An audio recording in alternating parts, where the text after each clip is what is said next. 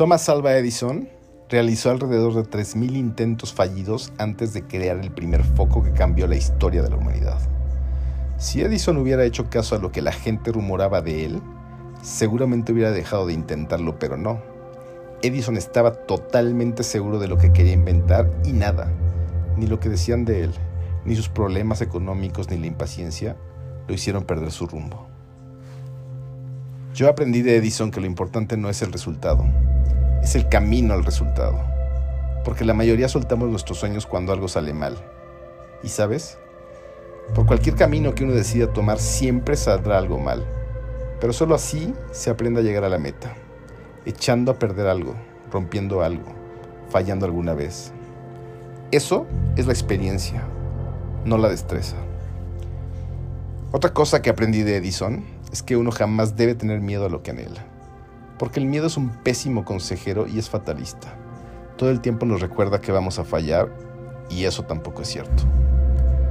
Así que personas como yo, que en algún punto de la vida no tuvimos el carácter para seguir nuestros sueños, cedimos ante la presión del miedo y la necesidad del momento. Así fue como yo me convertí en mercadólogo cuando quería ser escritor y director de películas cediendo ante el temor de no ser lo suficientemente exitoso como cineasta, a pesar de que mis profesores, mis compañeros de cine y mi padre me decían lo bueno que era haciéndolo. Hoy, 15 años después de dejar de seguir mi sueño, quizá gane bien en lo que hago comparado con el promedio de los mexicanos que ganan entre 7 mil y 12 mil pesos al mes. Pero si me mido en el promedio de la satisfacción y la felicidad, seguramente estaría en el grupo más bajo de las personas que se sienten plenas. ¿Qué pasó? Que me dejé arrastrar por otra palabra que aprendí de Edison, seguridad. La seguridad es un aparente estado en el que uno domina las cosas, en el que uno puede tener la certeza de que llegará un dinero cada mes, de que con ir a trabajar 8 o 10 horas podrá llenar el refrigerador y aunque no le guste lo que hace, se le llama sacrificio.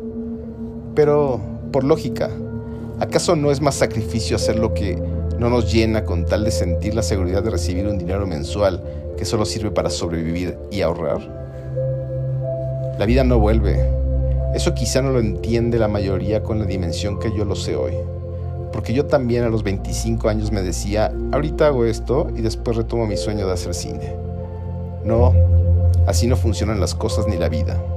Edison dejó su empleo seguro y se dedicó en cuerpo y alma a inventar la bombilla, entre otros muchos inventos como el fonógrafo. Y jamás se detuvo. Así que el éxito no se compone de dinero, sino que el dinero compra satisfactores que evitan que las personas frustradas se vuelvan locas. El verdadero éxito se compone de paz, de plenitud. Porque si yo comparo las horas que podía estar escribiendo, editando un audio o una película sin cansarme y el inmenso cansancio que me causa vivir rodeado de la gente de la publicidad y la mercadotecnia, pero sobre todo sabiendo que uso mis talentos al servicio de algo que no aporta nada ni a la humanidad ni a mí como persona, cada día se me hace más difícil ser hipócrita. Cada mañana me pregunto más, ¿qué habría pasado si esos talentos los hubiera puesto al servicio de mi felicidad y de la creación? Ojo, no lo digo con frustración. He recibido muchas alegrías en lo que hago, pero sigo siendo parte de esa gente que se despierta todos los días a las 5 de la mañana odiando lo que hace, pero lo tiene que hacer porque no tiene de otra. Eso es falso. Siempre hay de otra. Absolutamente siempre uno puede decidir elegir el camino que lo llene y lo haga pleno. Y ahí, en ese camino, a pesar de días de dudas y temores o malas rachas, uno sigue porque no se cansa, no se fastidia, no se estresa y no se siente desintegrado. Quise hacer este podcast porque deben luchar mentalmente contra sus dudas, deben detectar qué es lo que les llena y los colma de ganas y enseguida tomar el rumbo con su primer paso hacia ese destino y ya jamás detenerse. Sea lo que sea que les apasione, todo lo que les hayan dicho o hecho pensar no son más que condicionamientos para que crean que no es posible o que es imposible y es falso. Lo sé porque cuando yo veo ganar el Oscar a Cuarón, Del Toro o Iñárritu, no ve ninguna diferencia conmigo. Empezamos casi igual en el cine, solo que yo lo abandoné y ellos no. Porque yo era de los que creyeron que un mexicano jamás se podría ganar un Oscar.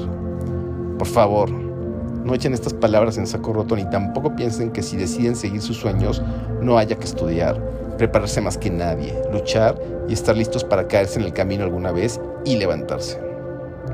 Pero si se activan ya, sin pensar demasiado en lo que vendrá, verán que en el camino irán encontrando a la gente correcta, aprendiendo y dominando su destino y siendo plenos cada vez más. No posterguen más nada. El tiempo trabaja a favor de los que inician, no de los que piensan de más. Yo quiero verlos creer en ustedes y disfrutar la batalla como Edison. Yo eso hago desde hace unos años atrás. Decidí que no me gusta lo que hago como lo hacía y si quería cambiar esa insatisfacción tenía que hacerlo a mi manera. ¿Qué pasó? Que me quité el temor y empecé a marcar mis reglas con todos. A decir que sí hacía y que no y cómo lo hago y saben, desde ese día me buscan de muchos lados porque lo que hago no se parece a lo que hay. Es absolutamente como yo lo hago y sucedió al revés de como yo lo pensaba. Nadie me dijo que no. Me han dicho loco. Pero lo intentan conmigo porque cambié de ser el que esperaban a ser yo. Y a disfrutar sin jamás padecerlo, aunque me digan, toma, aquí hay un millón de pesos, pero debes hacer lo que no te llena. Sean ustedes aunque no crean en ustedes. Hagan lo que les llena, aunque el mundo diga que así no es. Duden, pero que la duda jamás los detenga. Háganlo con el alma, y así lo harán mejor que nadie cada día.